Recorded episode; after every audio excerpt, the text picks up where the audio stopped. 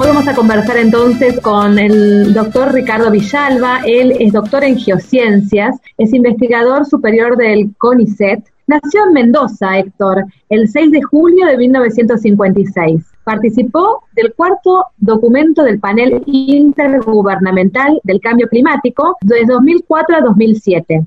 Ricardo fue el primer director por concurso del Instituto Argentino de Nivología, Glaciología y Ciencias Ambientales, el DIANIGLA, en Mendoza.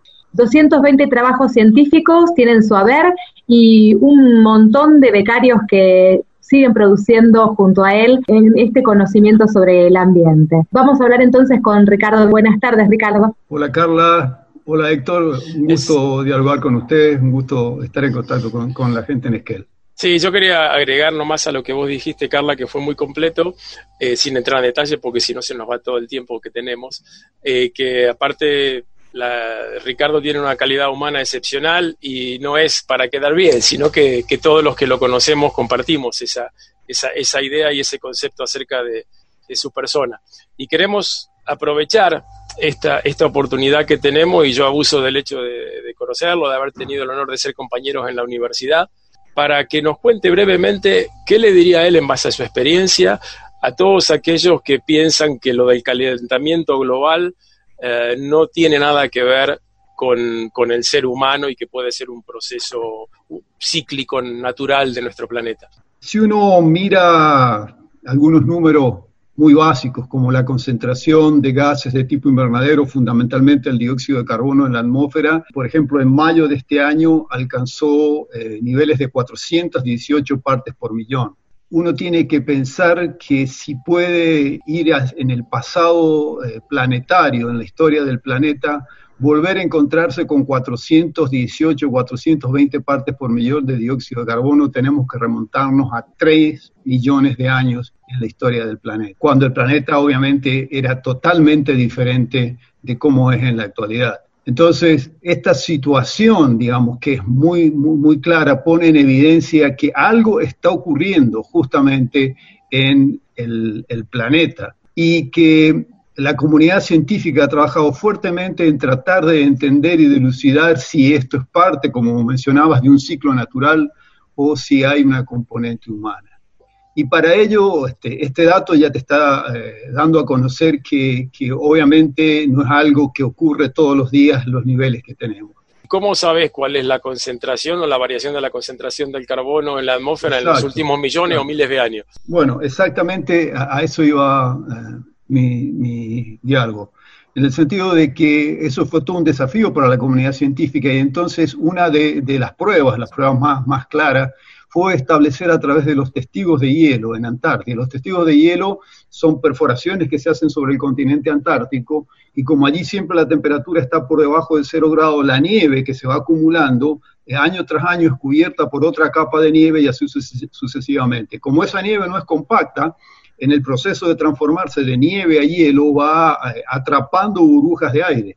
De tal forma que cuando hacemos una perforación y contamos todas las capas posibles, tenemos burbujas de aire que han quedado atrapadas en cada una de estas capas y podemos fechar a qué año corresponden, en qué momento se produjo justamente esa capa, y de esa forma, además, mirando en las burbujas, saber cuál es la concentración de gases de dióxido de carbono. Y en este momento, esas perforaciones que existen sobre Antártida, que algunas de ellas tienen hasta 4 kilómetros de profundidad, es decir, prácticamente toda la calota eh, de hielo sobre la Antártida, se han podido contar, visualizar 820 eh, mil capas, es decir, 820 mil años, prácticamente un millón de años en la historia planetaria. Y en esa historia planetaria, en el cuaternario, fundamentalmente del cuaternario, allí se ha visto que la concentración de gases de dióxido de carbono ha oscilado entre 180 partes por millón en los periodos glaciares que tuvimos durante el cuaternario y 280 partes por millón en los periodos interglaciares, como el que estamos viviendo en la actualidad. En la actualidad estamos viviendo un periodo que es interglacial, que es el Holoceno,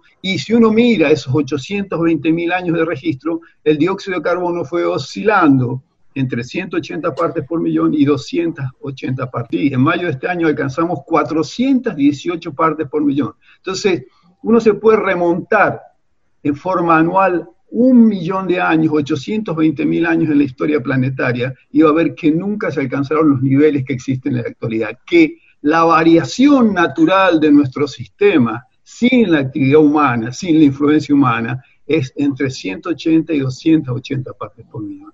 Y que solamente es producto de la actividad humana, producto de la quema de combustibles fósiles, producto de la deforestación global, lo que ha llevado las concentraciones de gases de, eh, efecto invernadero, en particular el dióxido de carbono, a este valor actual que estamos viviendo. O sea, claramente no hay ninguna duda que es la actividad humana la responsable de estos cambios en la concentración de gases de tipo invernadero en la atmósfera.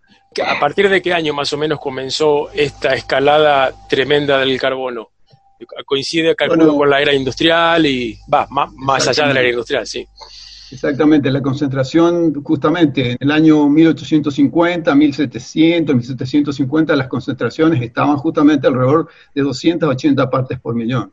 Y de allí comienza todo un periodo lento de aumento de la concentración de gases de tipo invernadero hasta justamente eh, el año 1950, donde eh, allí esa tendencia que venía relativamente lineal se transforma en exponencial y justamente este, la comunidad científica define este periodo a partir del 1950 a la actualidad como la gran aceleración. Y es una gran aceleración a escala global. Si uno ve estas tendencias, este, esta gran aceleración, uno va a ver que se ve replicada en todas las variables socioeconómicas globales. Es decir, si tenemos en cuenta cómo aumentó la población, cómo aumentó el Producto Bruto Global, cómo aumentaron las inversiones, cómo aumentó las telecomunicaciones, cómo aumentaron el uso de fertilizantes, es decir, de nitrógeno para alimentar justamente esa población que en este momento supera los 7.700 millones de personas sobre el planeta todo esto tiene esta forma y que, justamente en el año 1950 es cuando comienza tuerce, aproximadamente en 1950, cuando tuerce y comienza este proceso de gran aceleración que está asociado justamente a todos los procesos, a todas las actividades socioeconómicas a escala global. Y claro, este cambio tan marcado en las actividades socioeconómicas a escala global tiene su huella ecológica. La pérdida de biodiversidad se acelera también en esta época, eh, la deforestación tropical, el reemplazo, claro, de, cortar bosques para, para, poner cultivos para alimentar 7.700 millones de personas. Es decir, todo este es un proceso que no está eh, aislado. Es decir, tenemos que ser conscientes que eh, generalmente hablamos de un cambio climático global, pero que estamos viviendo un cambio global. Es decir, donde no es solo el clima el que está cambiando, están cambiando un montón de, facetas, es decir, planetaria, que bueno, que es lo preocupante, que es lo que puede llegar a poner en riesgo la vida tal cual la conocemos en el planeta. Hasta la pandemia está fuertemente asociada a, este, todo este desequilibrio global que produce el hombre. El hecho de destruir los hábitats de, de, animales que han evolucionado con virus en los cuales el hombre no ha estado expuesto a esos virus, pero ahora al destruir sus ambientes, al poner en contacto estos animales, eh, el pangolín, los murciélagos, digamos, en contacto con el hombre se produce estos saltos, digamos, sonóticos de, enfermedades que van a pasar al hombre. Es decir, estamos destruyendo hábitats, estamos presionando justamente a la vida sobre el planeta y la vida nos está enviando estos mensajes, ¿no? que, que son complicados estas evidencias que vos mencionabas, Ricardo, estas señales y evidencias tienen que servirnos para justamente tomar acción. Eh, de repensarnos como individuos y como sociedad en una actitud diferente con el ambiente que habitamos, ¿no? Para desacelerar, el daño ya está causado, pero no debemos acelerarlo y chocar, como decías vos hace un. Lo que sí, me parece súper interesante esto cuando decimos, bueno, te vamos camino a estrellarnos, pero lo importante, digamos, es que cuando le damos una oportunidad, también la pandemia nos demostró esto, que cuando al planeta le damos una oportunidad, la vida vuelve, la vida está aferrada a este planeta. Lamentablemente no las especies que, hemos, que han desaparecido, pero ustedes saben, han leído con la cuarentena que bajaron las emisiones, bajó la contaminación en las ciudades, que los animales volvieron a entrar a las ciudades, que hay, uno lo ve, es decir, cuando, cuando uno este, ahí en Esquel, eh, a un campo se lo protege de una, de una actividad ganadera muy intensa, uno ve que el bosque vuelve, es decir, lo sé, digamos, la vida está ahí, entonces tenemos la posibilidad de poder volver, tenemos que pensar en, esas cosas, en darle otra vez al planeta esta oportunidad.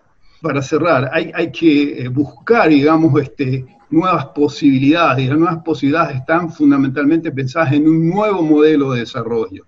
Está bien que cerremos la canilla cuando lavamos los dientes, que usemos la, menor cantidad de energía posible, que usemos la bicicleta todo el tiempo que sea posible, pero eso no es suficiente. El cambio climático global es algo más allá que el aumento de concentración de dióxido de carbono que estuvimos hablando. Hay problemas, tiene aristas sociales, de distribución, de, una distribución desigual de, recursos. La gente pobre no, tiene la posibilidad de invertir en las bolsas, no hay un mercado financiero que está manejando el mundo al cual no todos tenemos acceso y del cual todos nos beneficiamos. Sí, creo que quedó muy, muy claro el, mensaje en cuanto a cuál es el problema y cuáles son las, cuál, es el, esfuerzo que requiere el poder solucionarlo, que básicamente es un, un cambio de hábito y un cambio de actitud a nivel, a nivel mundial. Y realmente te, agradezco mucho que hayas tenido estos minutos para nosotros, porque sé que sos una persona ultra recontra archiocupada. Así que es, es un honor para nosotros poder haberte tenido acá en nuestro programa en Radio Nacional. No, al contrario, agradecerles este, esta oportunidad. Para mí es importante como científico poder llegar a salir de, del laboratorio y poder comunicar las cosas que uno ve, las cosas que uno siente.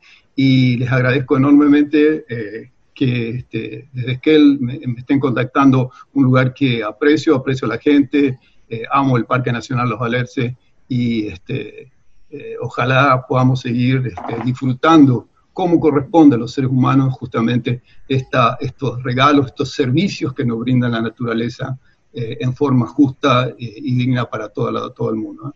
Gracias, Ricardo. Gracias por ayudarnos a reflexionar. Hablábamos con el doctor Ricardo Villalba y, bueno, reflexionábamos sobre el cambio climático y la acción climática. Gracias, Ricardo. Hasta la próxima.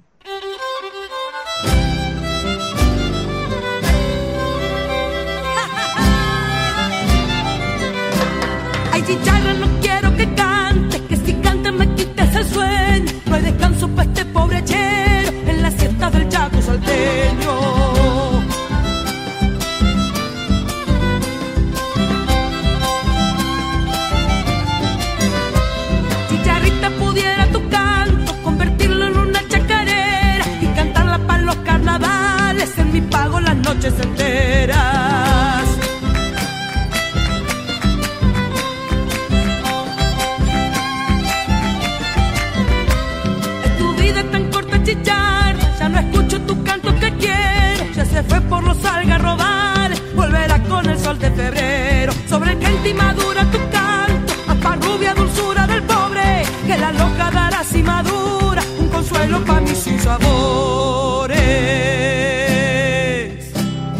Seguinos en www.ciefap.org.ar y en nuestras redes sociales. La chicharra con el chicharrito se divierten cantando en la siesta. Los paisanos miedosos del diablo se la pasan haciendo promesas.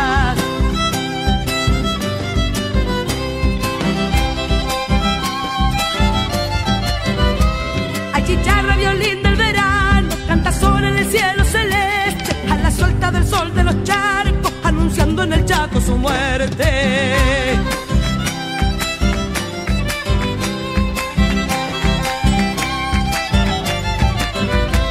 Cuando vuelva mi vida a la tierra, como vuelve la tuya en febrero, de retorno seré nuevamente mariposas de cantos y sueños. Sobre que madura tu canto, hasta rubia dulzura del pobre, que la loca dará si madura, un consuelo para mi sin sabor.